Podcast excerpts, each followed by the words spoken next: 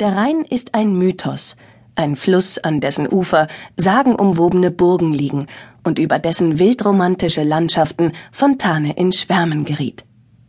In seinem Bericht heißt es Schönheit der Natur, und zwar jeder Art von Natur, denn es kommen auch Flachlandschaften und Fernsichten vor.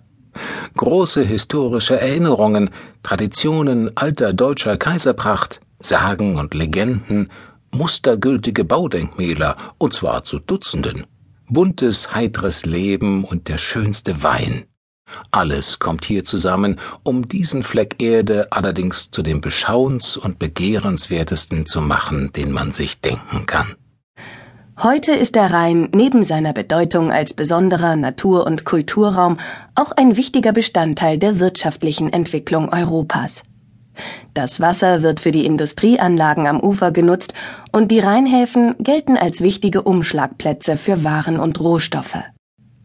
Wenn das Wasser des Rheins den ersten großen Hafen in Basel erreicht, hat es schon einen langen Weg hinter sich.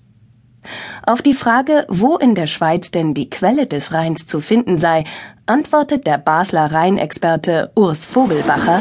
Also eine einfache Antwort wäre der Thomassee, also der Leider Thuma, Rätoromanisch, wird so allgemein als die Quelle des Rheins angesehen. Stimmt natürlich nicht ganz, weil der Rhein, der hat verschiedene Quellen. Man hat ja auch den Hinterrhein und den Vorderrhein, da die in Reichenau zusammenfließen. Äh, ein Teil liegt sogar auf italienischem Gebiet und äh, das ist so ein Riesensammelsurium von verschiedenen Quellen. Also ab Reichenau, Tamins entsteht eigentlich der richtige Rhein. Also vorher redet man vom Hinterrhein und vom Vorderrhein.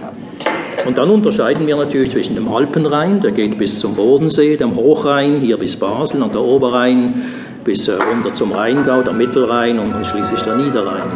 Auf unserer Entdeckungsreise entlang des Rheins zwischen Basel und Rotterdam spüren wir den Besonderheiten der Landschaften und Kulturdenkmäler nach.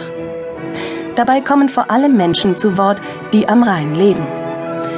Die Rheingauer Weinkönigin schwärmt vom Riesling, Kölner plaudern über ihr Vergnügen am Karneval und die Niederländerin Wieke Stravens erzählt von den architektonischen Experimenten in Rotterdam. Dabei begleiten Legenden und Sagen die akustische Reise. Wir wünschen viel Vergnügen.